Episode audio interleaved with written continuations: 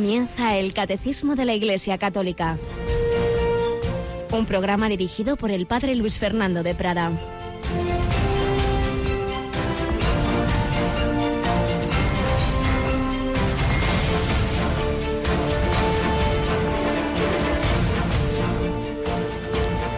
Alabados sean Jesús, María y José. Muy buenos días, muy querida familia de Radio María. Aquí estamos de nuevo en este 3 de agosto, como solemos recordar nunca más. En la historia existirá un 3 de agosto de 2016 y por tanto no existirá este día más para ti y para mí. Tenemos que aprovechar este día que Dios nos ha dado, no en el sentido en que se suele usar esa palabra aprovechar, sentido mundano, sino en el sentido de que esos dones, esos talentos que dice el Evangelio que Dios nos ha dado, pues den un fruto abundante y crezcamos, crezcamos en amor de Dios y del prójimo, pero de nuevo no para nosotros mismos, no para que yo me vea mejor, más bueno, más perfecto, sino porque ese amor haga que estemos haciendo el bien, que estemos dejando el mundo mejor de cómo lo encontramos. Y si está uno de vacaciones, pues igual, en vacaciones también hay que hacer el bien, servir, sonreír, el trabajo principal no es el trabajo que uno esté contratado, ¿no? Sino es todo aquello que puede hacer de bien en su casa, en su familia, en sus amistades y con los que se encuentra en cualquier sitio, en cualquier lugar, como el buen samaritano. Da igual eh, quién era ese hombre caído al borde del camino. 3 de agosto, tiempo caluroso, bastante, en algunos sitios muchísimo, y contemplando pues al Señor Jesús en nuestro catecismo y precisamente en vísperas de la fiesta de la transfiguración que estamos ahora em, meditando según el catecismo de la Iglesia Católica. Tenemos hoy con nosotros a Rocío García. Buenos días, Rocío. Buenos días, Padre. Y mañana además tenemos otro momento de contemplar al Señor muy especial, ¿verdad? Mañana es víspera de primer viernes, lo que significa que a las 11 de la noche tenemos una cita con el Señor sacramentado. Y vamos a recordar que todos aquellos que quieran que sus intenciones no solo estén en sus corazones, sino que estén escritas al pie del altar, al pie de ese altar donde va a estar expuesto el Señor, pues pueden ir llamando o escribiendo, pero sí les pedimos, ¿verdad, Rocío, que, que eso lo hagan hasta hoy mismo, ¿verdad? Sí, hoy es el día límite, digamos, pues para que nos dé tiempo a preparar esas peticiones y demás. Todas van a estar incluidas en nuestra oración, pero si quieren que estén en esas hojas que ponemos al pie del altar, tienen de plazo hasta hoy miércoles. Desde acordaos ya para el futuro siempre, cuando la Santa es, siempre es un jueves, bueno, pues como muy tarde, y llamar o escribir el miércoles, porque llegan el jueves y ya no, no, no tenemos personas suficientes para poder eh, pasar todo eso a los papeles, poderlo imprimir, poderlo poner al pie del altar y en fin, todo lo que significa cada cosa en Radio María. A veces algunos deben pensar que somos ahí muchísimos y somos muy poquitos y entonces tenéis que ayudarnos. Pero bueno, eso es lo de menos que se imprima o no. Lo importante es que estaremos en, en oración. El Señor sabe las intenciones de cada uno y las pondremos ahí a sus pies mañana a las once de la noche, diez en Canarias, ante ese Jesús que se manifestó a sus discípulos en el monte Tabor, como estábamos viendo y acabaremos hoy de ver y comentar esa escena, ese pasaje evangélico. Pues vamos adelante, también queríamos acabar la referencia testimonial que ayer iniciábamos de ese filósofo, gran filósofo español que moría hace unos años, Julián Marías. Vamos a acabar con esa referencia, como digo, en el libro del padre Ángel Ángel Sanz.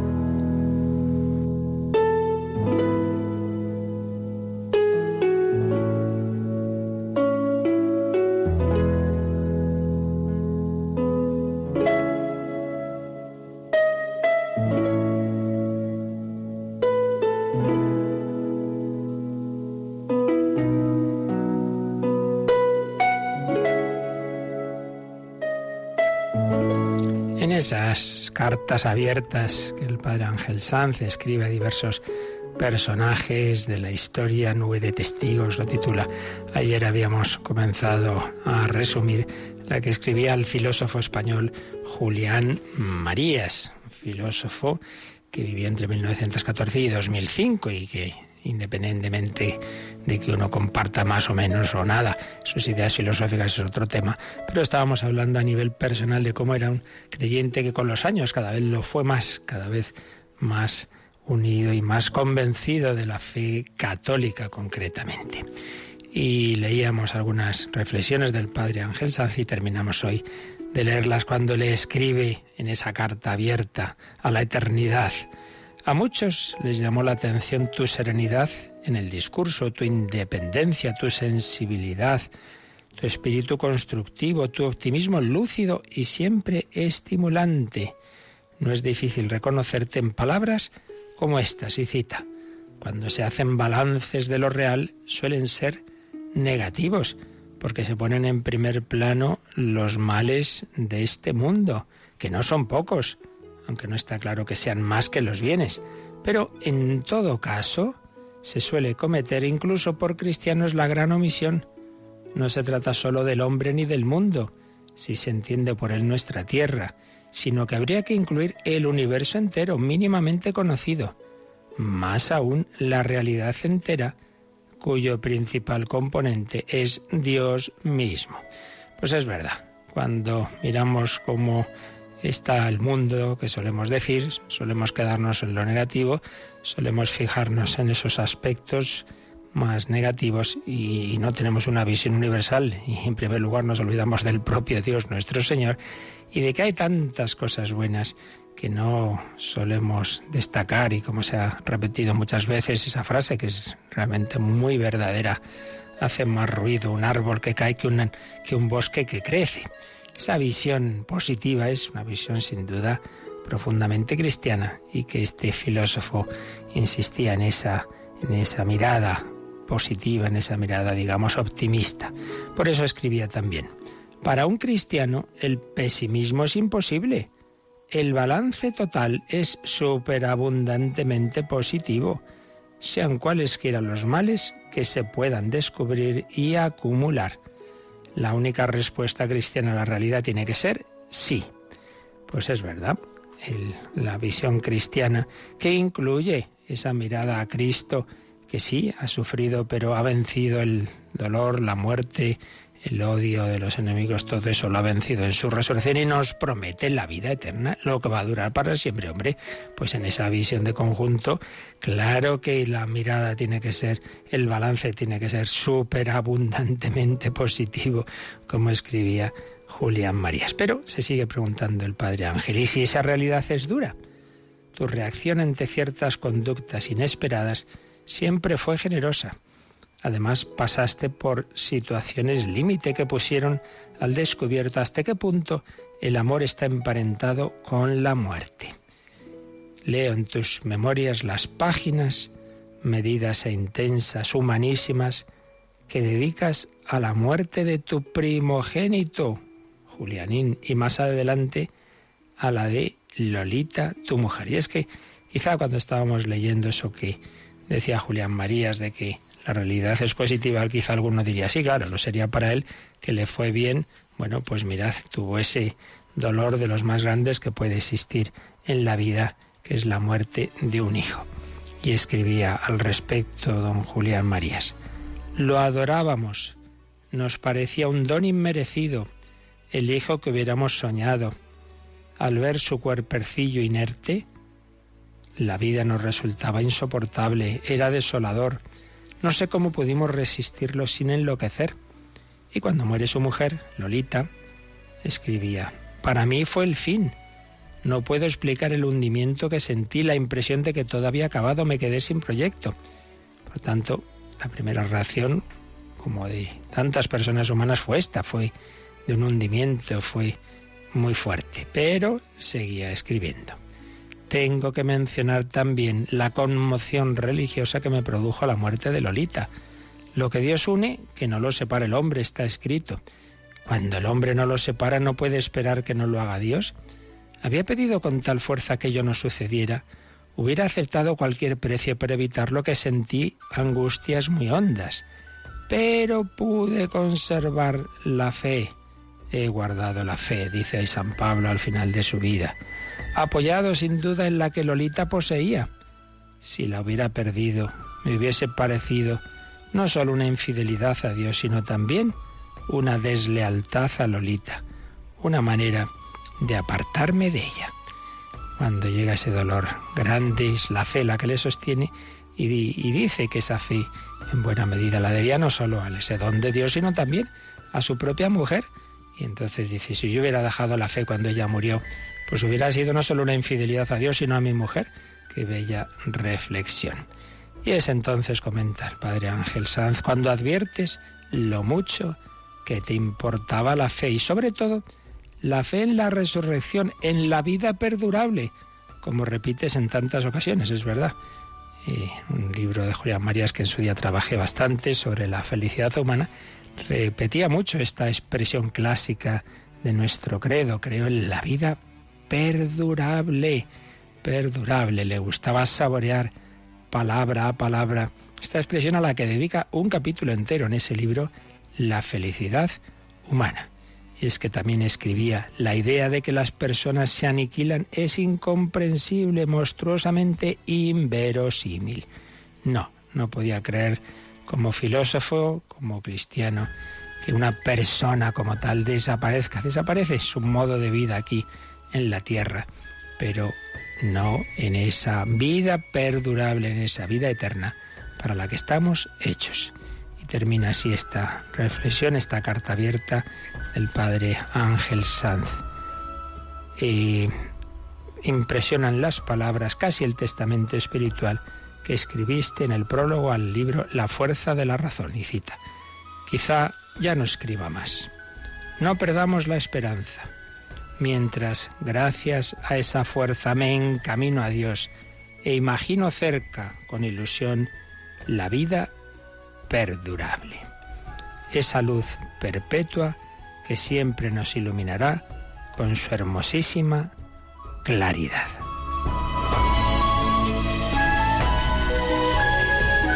Pues así lo veía este filósofo y así debemos verlo todos Vamos caminando hacia esa luz perpetua que siempre nos iluminará con esa hermosísima claridad. Jesucristo fue iluminado, todo su ser iluminaba en la transfiguración, era un anticipo de lo que quiere hacer con todos nosotros si vivimos, si sufrimos, si morimos unidos a Él. Nuestro cuerpo, nuestro ser entero también resplandecerá eternamente en esa transfiguración definitiva de la vida perdurable.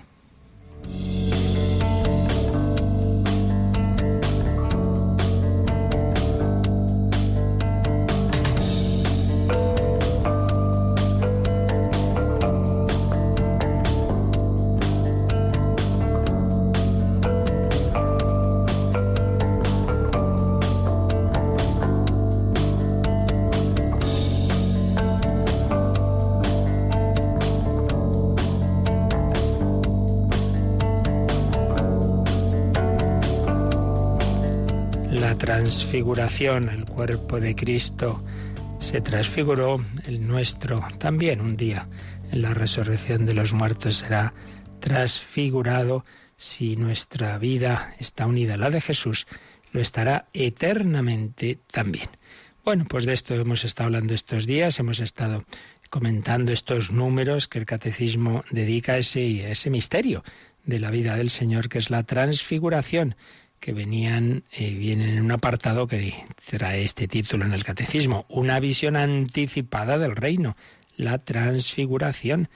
La situación definitiva escatológica del reino se, se anticipa a esta escena de la transfiguración. Vimos los números 554, 555 y ayer el 556, pero vamos hoy a dar un repaso general de todo ello, pues con el comentario que hacía esta escena el Papa Benedicto XVI, como, no, no, como Papa, sino como teólogo, como Joseph Ratzinger, en su libro Jesús de Nazaret.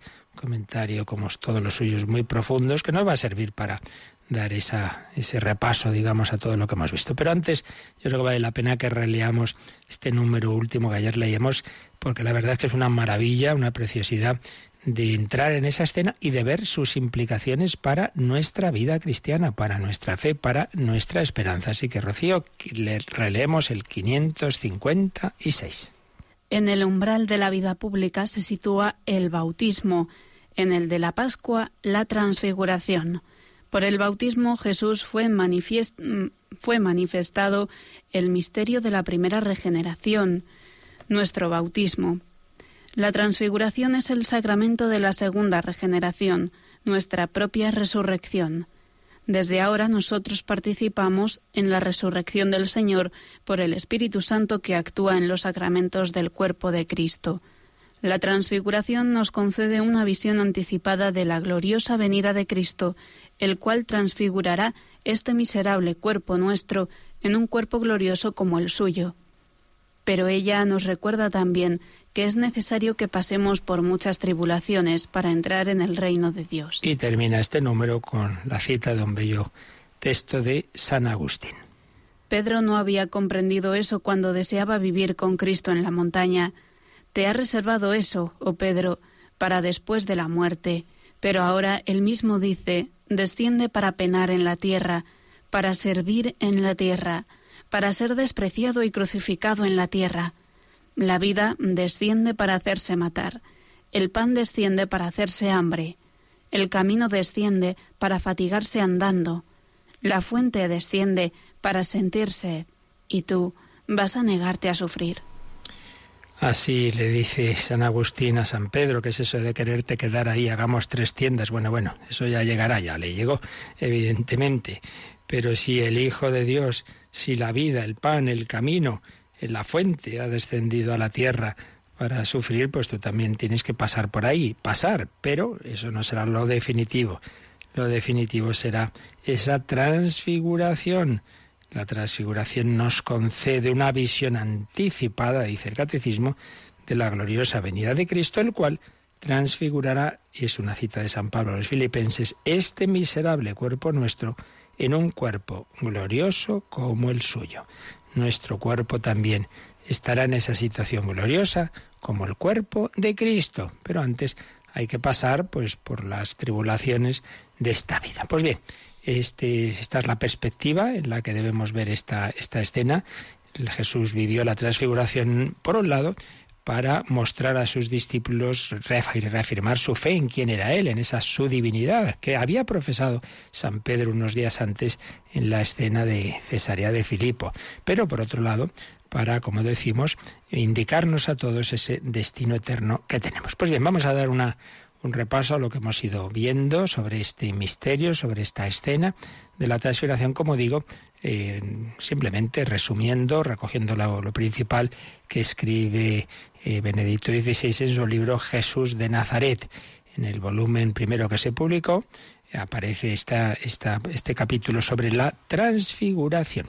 Y nos recuerda lo que antes eh, justamente os acabo de mencionar, que los tres sinópticos, en Mateo, Marcos y Lucas, eh, aparecen enlazados entre sí esos dos episodios, esas dos escenas, que son por un lado la confesión de San Pedro en Cesarea de Filipo y por otro lado la transfiguración. Por ejemplo, en Mateo, seis días después, después de esa escena de Cesarea, seis días después tomó Jesús consigo a Pedro, a Santiago y a su hermano Juan. Lucas dirá unos ocho días después más o menos, pues unos ocho o seis, más o menos, una semana.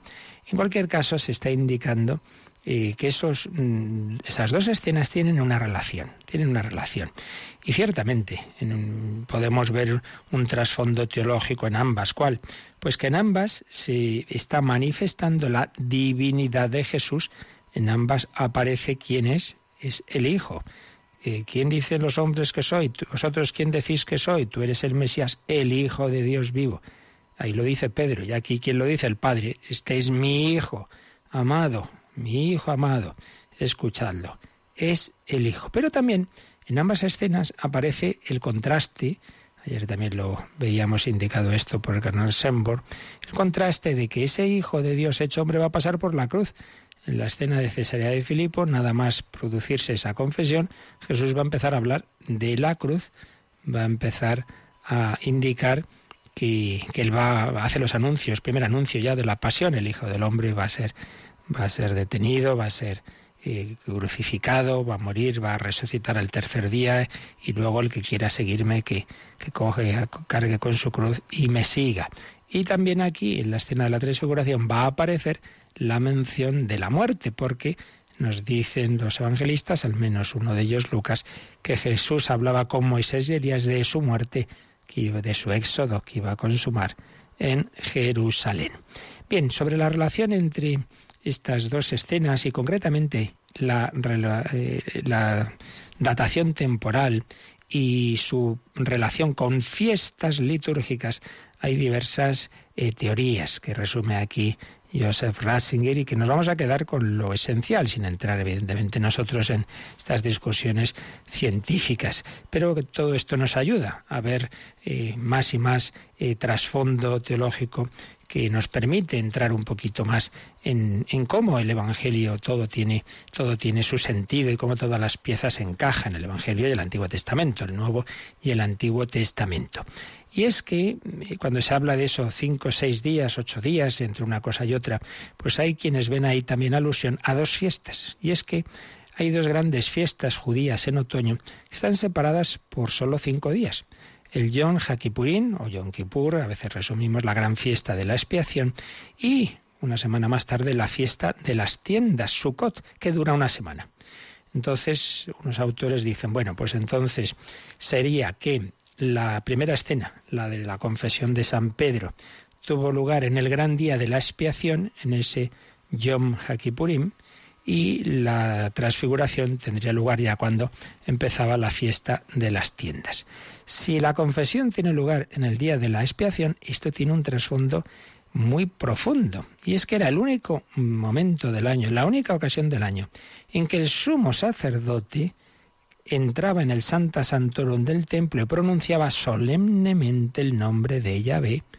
El nombre de Yahvé, como sabemos, no, no debía habitualmente ser pronunciado por un judío, pero el sumo sacerdote lo pronunciaba ese nombre que Dios había revelado.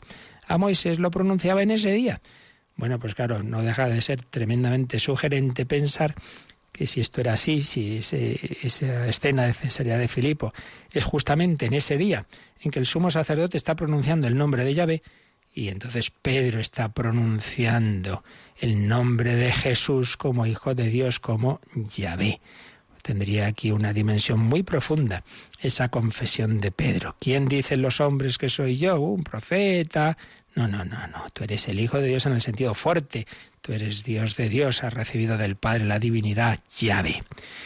Otro autor, en cambio, relaciona exclusivamente la datación de estas, de, estas dos escenas con la segunda de las fiestas que hemos dicho, la de las tiendas, porque esa, esa fiesta duraba una semana. Entonces, Danielú piensa, bueno, pues la primera escena sería al principio de esa semana de fiestas y la última la de la transfiguración, esos seis u ocho días después, harían alusión a la duración de la, de la fiesta de, de, las, de las tiendas, que era una semana, y entonces hubiera tenido, habría tenido lugar el último día de esta fiesta, la transfiguración. Bueno, señala eh, Benito XVI que en realidad no son interpretaciones contrapuestas, porque en cualquier caso coinciden en este final en la fiesta de las tiendas eh, y, se manifiesta con ello también en cualquiera de los casos que entre los grandes momentos de la vida de Jesús y las fiestas litúrgicas judías había relación.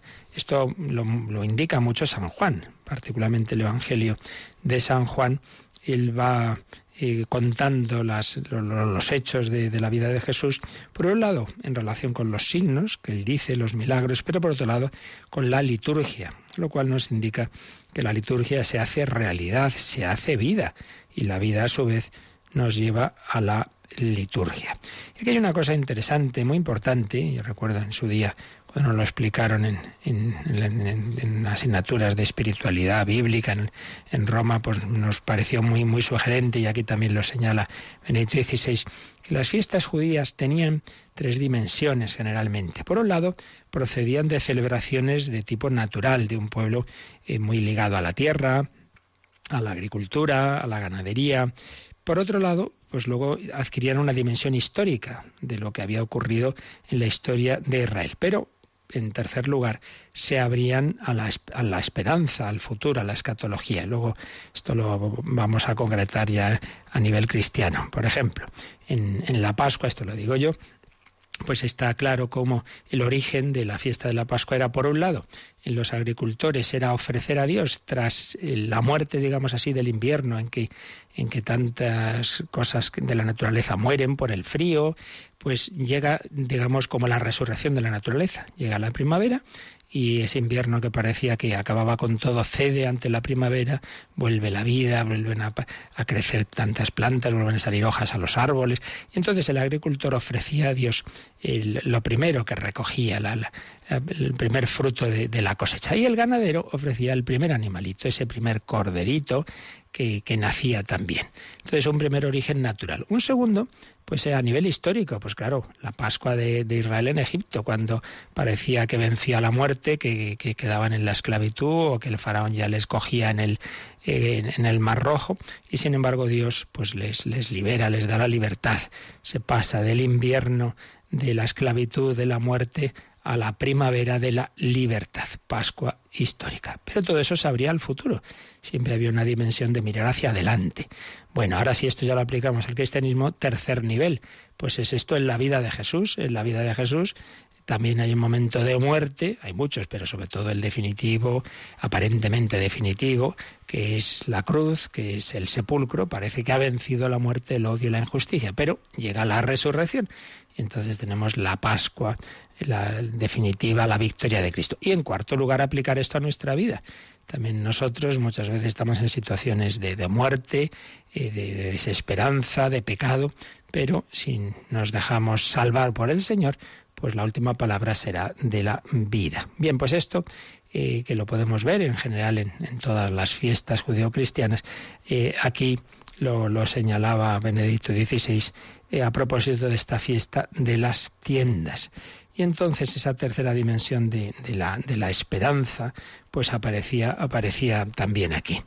Eh, entonces, una, una, relación de la transfiguración con la fiesta de las tiendas. Pero hay otros autores que ven otro trasfondo, el trasfondo de Éxodo 24, cuando Moisés subió al monte Sinaí.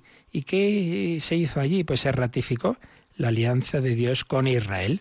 Bueno, pues esta sería otra clave, otra clave de trasfondo de la transfiguración. La nube, eh, dice Éxodo 24, cubría a Moisés y la gloria del Señor descansaba sobre el monte Sinaí y la nube lo cubrió durante seis días. Al séptimo día llamó a Moisés Dios desde la nube, desde la nube. Bueno, pues aquí ya vemos que esto tiene también mucho que ver con esa transfiguración. Jesús sube eh, al monte con sus discípulos y aparece ese momento esa nube. Bien, pues aspectos del Antiguo Testamento, fiestas que pueden estar detrás de todo esto. Y ya digo, esto no hay por qué excluir una cosa a la otra, porque Dios en su infinita sabiduría e inteligencia pues todo esto lo sabe, como es natural, y nada es casual, y todos los hechos de la vida de Jesús encajan en ese rompecabezas, y todo está en una palabra de Dios, Antiguo y Nuevo Testamento, cuyo autor principal es Dios nuestro Señor, que todo esto lo tiene en cuenta. Pero yendo ya al relato de, que nos hacen los, los evangelistas, pues otro aspecto que señala Benedicto XVI es cómo suben estos tres discípulos predilectos que van a ser los mismos que van a estar en Getsemaní. Y recuerda que también en Éxodo 24 Moisés llevó consigo en su ascensión al monte a tres personas, a Aarón, Nadab y Abihu, y luego aparte los 70 ancianos de Israel. Y entonces hace una reflexión sobre el significado, sobre el simbolismo del monte. Ya había hablado antes en el Sermón del Monte, Benedicto XVI, de ese monte, el monte como lugar de máxima cercanía de Dios. Y nos hace un recuerdo, un repaso de diversos montes, a veces montículos simplemente, pero, pero que, que, que están en la vida de Jesús. Eh, monte de la tentación, donde el demonio le muestra a todo el mundo, el monte de la predicación, de lo que llamamos precisamente el sermón del monte, monte de, de, donde subía a hacer oración, monte este de la transfiguración, monte de la angustia, el monte de la cruz, por así decir, y el monte de la ascensión. en el que el Señor, en contraposición a aquella oferta y tentación que el demonio le hizo de, darle todo el mundo, pero en ese monte de la ascensión Jesús va a decir, se me ha dado pleno poder en el cielo y en la tierra. También tenemos que tener el trasfondo del Antiguo Testamento del Sinaí, el Oreb, el Moria, en fin, los montes de la revelación del Antiguo Testamento, que son todos ellos, escribe Joseph Ratzinger, al mismo tiempo montes de la pasión y montes de la revelación, y a su vez señalan el monte del templo, en el que la revelación se hace liturgia. Un simbolismo general del monte eh, en el que podemos ver que subir a un monte implica la liberación del peso de la vida cotidiana, un respirar el aire puro de la creación, un contemplar la inmensidad de la creación y su belleza. El monte me da altura interior, me hace intuir al Creador. Pero además, decíamos esa otra dimensión de las fiestas, la dimensión histórica, el monte en la revelación bíblica nos, nos, habla de la experiencia del Dios que se revela y nos habla de la experiencia de la pasión. Por ejemplo, el sacrificio de Isaac, donde se iba a realizar en el monte Moria. En el monte Moria. Y al final que se sacrificó un cordero en lugar de Isaac. Prefiguración del cordero definitivo tras sacrificado en el monte Calvario. En el monte Calvario. También Moisés y Elías recibieron en un monte la revelación de Dios y ahora están en coloquio con aquel que es la revelación de Dios en persona, la palabra hecha carne, están con él en el monte Tabor. Maravilloso, como veis, todo va eh, encajando todas estas piezas del Antiguo y del Nuevo Testamento, eh, porque Dios se nos ha ido revelando en esa coherencia admirable y nunca, como podéis ver, pues va entrando uno en estas cosas y, nunca lo agota, y siempre descubre algo nuevo y dice, uy, no había caído yo nunca en esto. Bueno, pero lo importante no es que sepamos mucho teóricamente, sino que todo esto lo convirtamos en, en auténtica oración contemplativa como el otro día recordábamos esas letras de Santa Teresa hechas música, vamos a volverlo a hacer y a pedir a Jesús que nuestros ojos le miren a Él, que realmente nuestra mirada sea una mirada amorosa, como aquel ancianito, aquel campesino de Ars que se pasaba horas ante el sagrario y era un hombre ignorante, pero decía, yo estoy aquí muy a gusto, yo le miro y él me mira. Pues vamos a mirar a Jesús, ve ante mis ojos.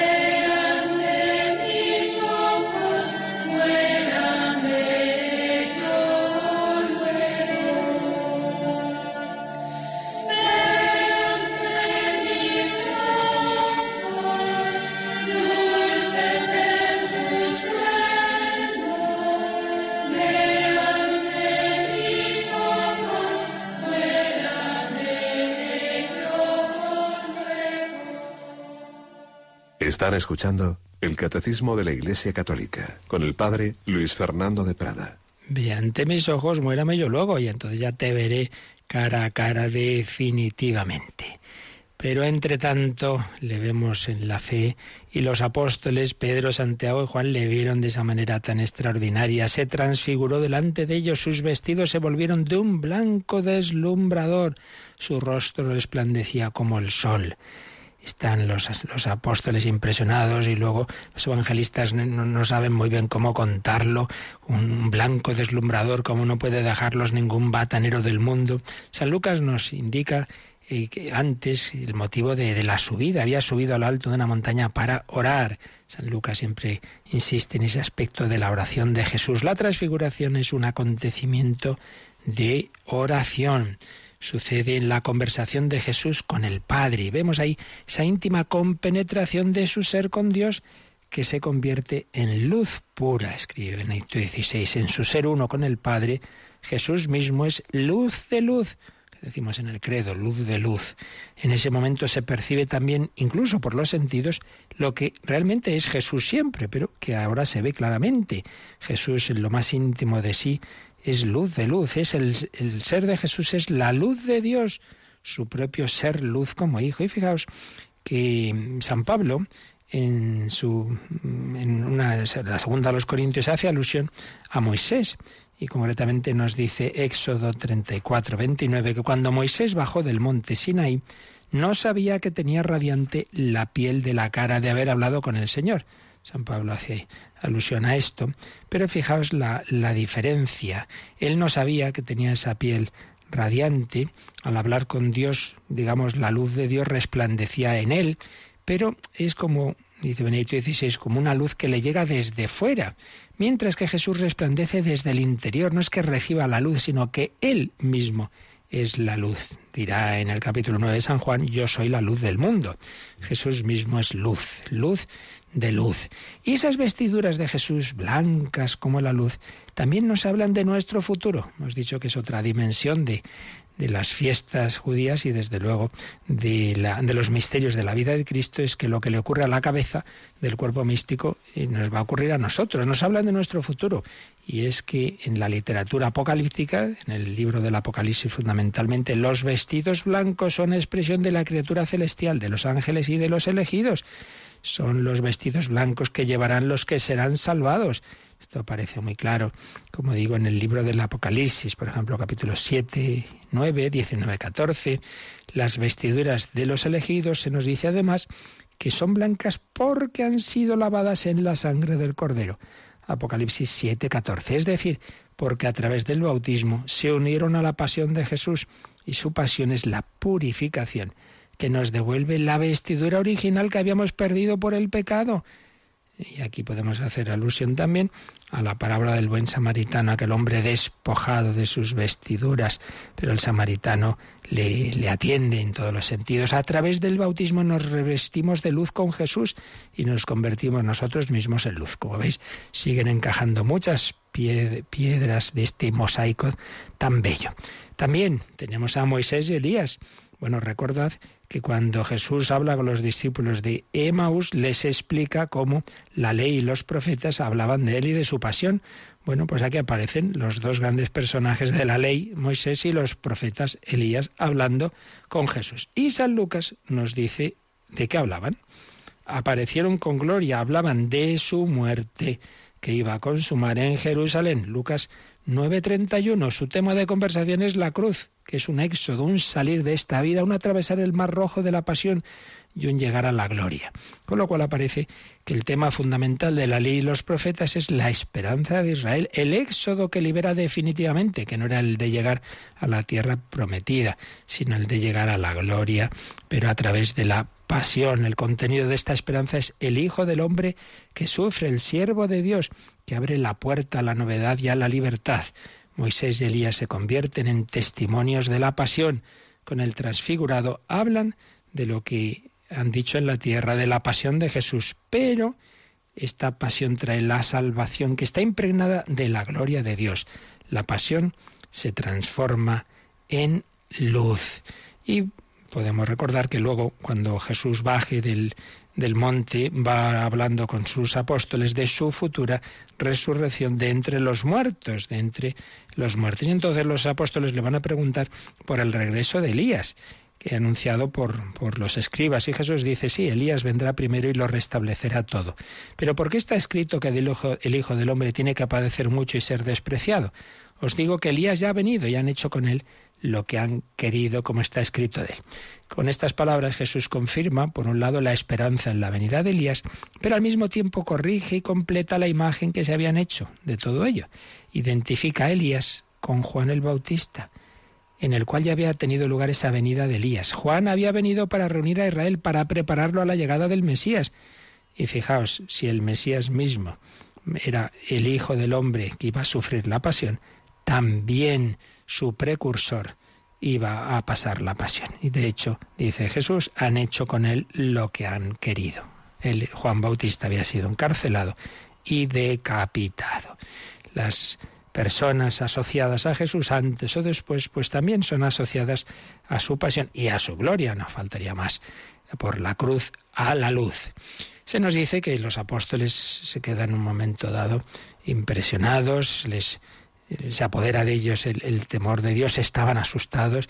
Dice San Marcos, no sabían lo que decían. Hay un momento, digamos, de éxtasis, de temor, pero también de alegría por esa proximidad de Dios. Y aquí de nuevo pues hace alusión Benedicto XVI a una posible relación con la fiesta de las tiendas y a otro autor, Hartmut Hesse, que eh, relaciona esto con Éxodo 33. Eh, según este capítulo, Moisés montó fuera del campamento la tienda del encuentro, sobre la que descendió después la columna de nube. Allí el Señor y Moisés hablaron cara a cara, como habla un hombre con su amigo. Bueno, pues Pedro eh, quiere hacer ahí tres chozas, quiere dar un, eh, a este evento de la aparición de, de, estos Moisés y Elías con Jesús, quiere darle un carácter estable, quiere hacer tiendas también, tiendas del encuentro. Pero realmente la tienda era la tienda que había establecido el propio Jesucristo. No nos olvidemos, y esto es muy importante, de que el prólogo de San Juan, quizá la página más importante de toda la Biblia, en su versículo también el más importante de todos, a mi modesto entender, Juan 1.14, dice, la palabra se hizo carne y acampó, acampó, puso su tienda de campaña entre nosotros. Esa es la verdadera tienda, ese es el contenido fundamental de la fiesta de las tiendas que el verbo, la palabra, iba a poner entre nosotros la tienda de su cuerpo. Este es el verdadero templo, destruid este templo y en tres días lo edificaré. Todo el Antiguo Testamento apunta hacia Jesucristo, la tienda, el templo, la ley, las, las profecías, todo es Jesús. Pero también apunta a lo nuestro. Esas tiendas, esas tiendas son anticipo y son profecía de nuestra propia resurrección. Pero también aparece la nube se formó una nube que los cubrió y una voz salió de la nube. Este es mi Hijo amado, escuchadlo. La nube sagrada es signo de la presencia de Dios mismo, la Sequina. La nube sobre la tienda del encuentro indicaba la presencia de Dios. Jesús es la tienda sagrada sobre la que está la nube de la presencia de Dios y desde la cual cubre ahora con su sombra también a los demás. Ya habíamos oído esa voz en el bautismo de Jesús, este es mi Hijo amado, pero aquí se añade, escuchadlo, escuchadlo. Moisés había recibido en el monte la Torá, la palabra con la enseñanza de Dios, pero ahora Jesús mismo se ha convertido en esa palabra divina. Jesús mismo es la Torá, Jesús es la Torá misma, escribe Harmut Hesse cita Benedicto XVI. ¿Y qué hay que hacer? Escucharlo. Eso es lo que se nos pide. Esa es la indicación que nos hace el Señor y que nos también la Virgen María diría en, en Cana de Galilea, haced lo que los diga, escuchad a mi hijo y hacerle caso. Ha llegado el tiempo mesiánico. Por cierto, aquí también mm, se señala Benedicto XVI que esa frase misteriosa que aparece en un lugar del Evangelio, cuando Jesús dice, os aseguro que algunos de los aquí presentes no morirán hasta que ven venir con poder al reino de Dios, que ha suscitado muchas dudas. ¿Cómo se interpreta esa frase? Pues una posible interpretación es justamente esta, que Pedro, Santiago y Juan iban a ver venir con poder el reino de Dios en la transfiguración. que ellos iban a, ver ya ese anticipo del reino de Dios con poder, es decir, de Jesucristo mismo, que es el reino como ya vimos, pero transfigurado, glorioso. Iban a verlo antes de morir, iban a poder contemplarlo. Se, se prometió a algunos, a tres en concreto, esta experiencia de la llegada del reino de Dios con poder. Los tres ven resplandecer en Jesús la gloria del reino de Dios. Los cubre con su sombra la nube sagrada de Dios. Reconocen que ha llegado la verdadera fiesta de las tiendas. Experimentan que Jesús es la Torah viviente, la ley, la palabra, la tienda, todo.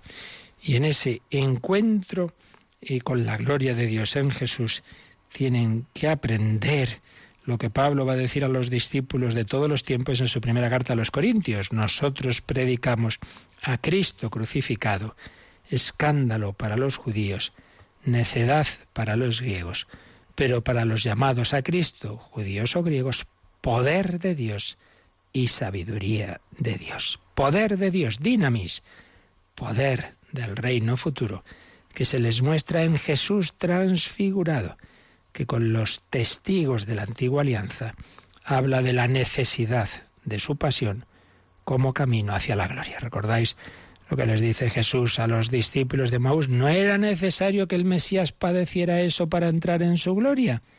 Y así viven la parusía anticipada. Bueno, pues hemos resumido lo principal que escribía Benedicto XVI, José Ratzinger en Jesús de Nazaret, como veis, como todo lo suyo, de una tremenda profundidad y conocimiento de las escrituras, Antiguo, Nuevo Testamento, del trasfondo teológico.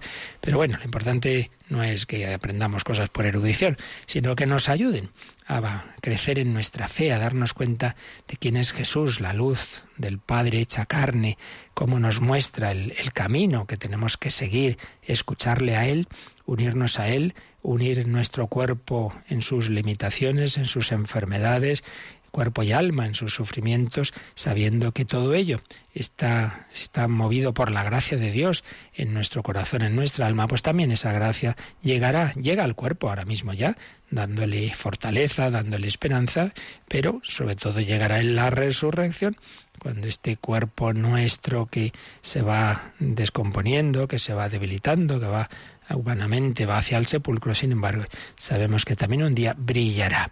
Si tenemos esas vestiduras blancas purificadas por la sangre del Cordero, pues estaremos en la luz eterna de Dios. Pues así se lo pedimos al Señor. Este último momento, Señor, sé nuestra luz, danos tu luz, que seamos también luz del mundo, unidos a ti para los demás. Y como siempre, también podéis ahora hacer vuestros comentarios, vuestras preguntas y consultas. Participa en el programa con tus preguntas y dudas. Llama al 91 153 8550. También puedes hacerlo escribiendo al mail catecismo arroba radiomaria.es. Catecismo arroba radiomaria.es.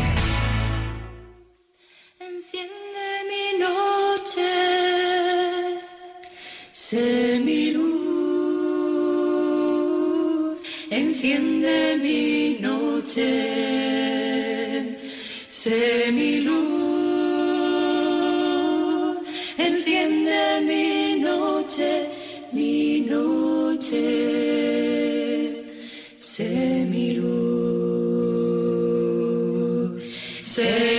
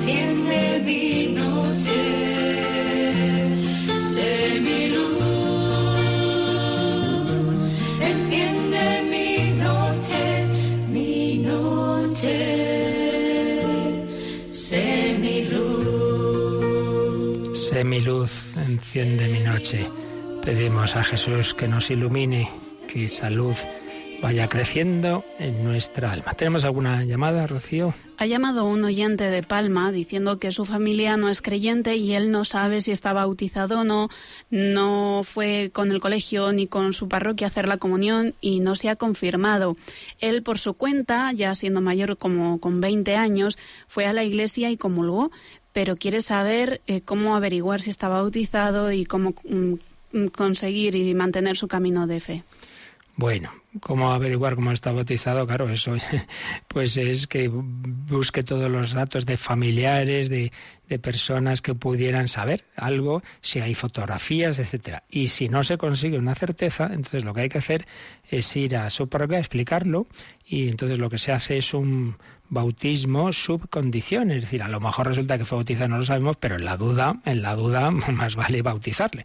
Y entonces habría que hacer el bautismo. Y con el bautismo, normalmente ya cuando es una situación como la que dice, en la misma ceremonia, bueno, eso evidentemente el párroco informaría al obispado, y normalmente lo que se hace es que se hace a la vez bautismo, confirmación y comunión, por lo menos bautismo y comunión, pero generalmente también confirmación. Entonces, que hacer, claro, todo un proceso eh, catecumenal que está previsto para adultos, no, no va a ser lo mismo que con un niño, ya se entiende. En fin, eso es un tema de un diálogo personal con el párroco, exponer la situación. Lo primero, ya digo, ver si hay posibilidad a través de, de familiares mayores que, pudieron vivir aquellos años, si tienen algún tipo de recuerdo, si, si dicen, ah, sí, pues estuvimos en tal parroquia, entonces ir a esa parroquia, y entonces, claro, si está bautizado, eh, aparecen en alguna partida. Y además las partidas de, la, de bautismo se mandan copia al obispado. O sea que eso, mm, si está bautizado, aparece pero hay que hacer esa indagación. ¿Que no se consigue encontrar? Entonces, claramente hay que hacer ese bautismo de adultos, que incluye, ya digo, también los otros dos sacramentos de la iniciación cristiana. Todo ello,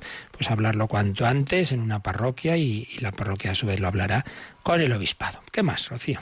Pues nos ha llamado José de Madrid, que dice, referente a la transfiguración que hemos comentado y que no entiende cómo eh, pues los apóstoles identifican que las personas que están con Jesús son Elías y Moisés, si, si aún no ha llegado la resurrección final. Bueno, vamos a ver, estas cosas a veces somos como eh, intentamos verlas desde nuestras perspectivas. Anda que no hay santos que nos han contado que han tenido revelaciones en las que, en las que han, por ejemplo, ahora estoy leyendo a la Madre Esperanza de Jesús Alama, ¿no? Y entonces, pues identifica a una monjita, la que nunca eh, había conocido y era Santa Teresita del Niño Jesús, que todavía no estaba ni, ni beatificada. Entonces, Dios anda que no tiene caminos para iluminar el alma y, hacer ver quién es, una, quién es una persona, un santo un personaje del Antiguo Testamento, como es en este caso. Entonces, no hay que, no hay que ver las cosas, ya digo, simplemente en una perspectiva como igual que vas por la calle a uno y, ay, ese es fulanito, hombre, no. Ahí, si es todo un contexto de una revelación y de unas experiencias digamos, místicas, pues hombre, ya se entiende que en esa, dentro de, de esas experiencias místicas entran lo que llamamos los dones del Espíritu Santo, de sabiduría, de entendimiento, y esos dones de una manera que no es la que ordinariamente usamos en nuestro mero razonamiento, esas iluminaciones de Dios, pues claro, nos, nos, dan, nos dan una información que en principio no teníamos y no tenemos y que no vamos a sacar simplemente, ah, mira, pues por el pelo debe ser Moisés. No, no es eso, sino que hay una iluminación del Señor. Así que estas cosas, pues abrirnos a, algo que por otro lado no es tan raro, ¿eh? porque repito, leemos vidas de los santos y experiencias de, místicas de tantos y tantos santos, pues bueno, este tipo de cosas le, les ocurren. Santa Teresita tuvo también una especie de sueño místico, ¿no? En el que veía a, a, una monja que había sido la fundadora del convento donde ella estaba, pero la que por supuesto no conoció. Sin embargo, en el sueño la reconoció enseguida porque, pues eso, Dios, Dios ilumina. Si tenemos alguna llamada más, me dices, y si no, mientras comento un correo eh, que recibimos hace unos días de Diego, que insiste en algo muy verdadero, como todos tenemos que intentar pues hemos hablado precisamente de las fiestas, de la liturgia, pues cuando se lee en misa, pues poner todo de nuestra parte, preparar esas lecturas antes, haciendo bien las comas y los puntos, leer despacito.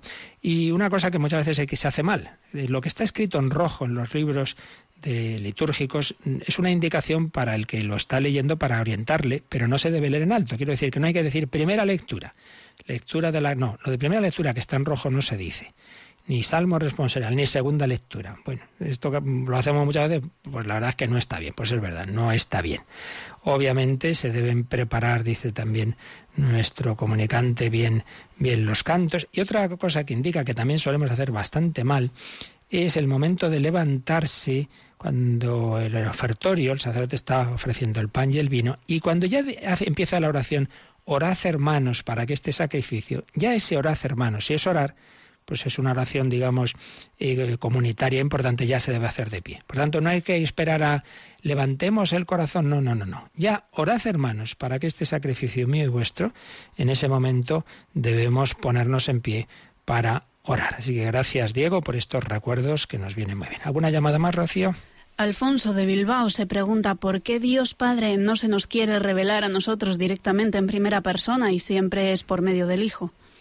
Bueno, eso de que no se nos quiere revelar también es relativo, porque recordemos lo que dice Jesús, si alguno me ama, mi Padre le amará, vendremos a él y haremos morada en él.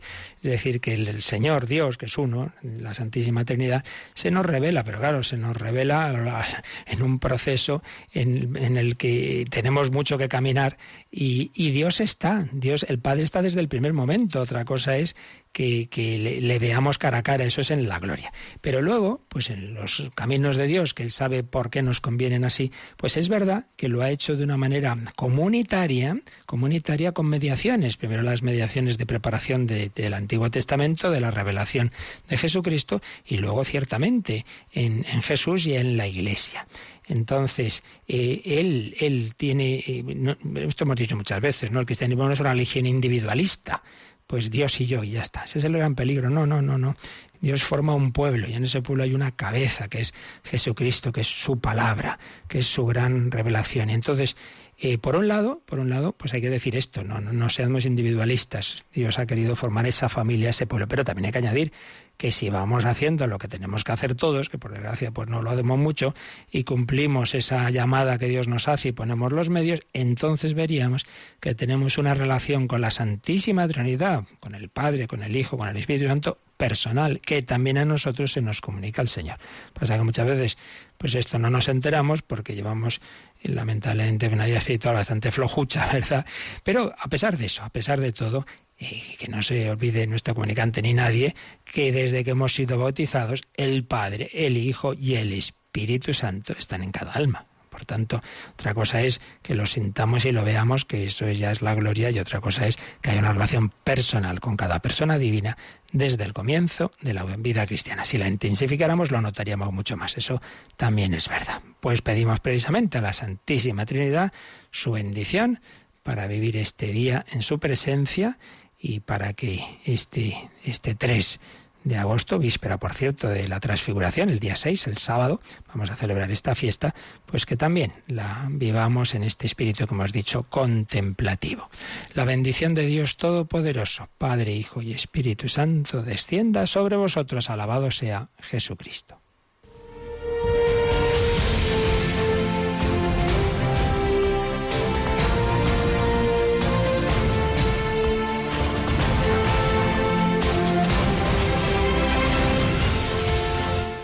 Han escuchado en Radio María el Catecismo de la Iglesia Católica.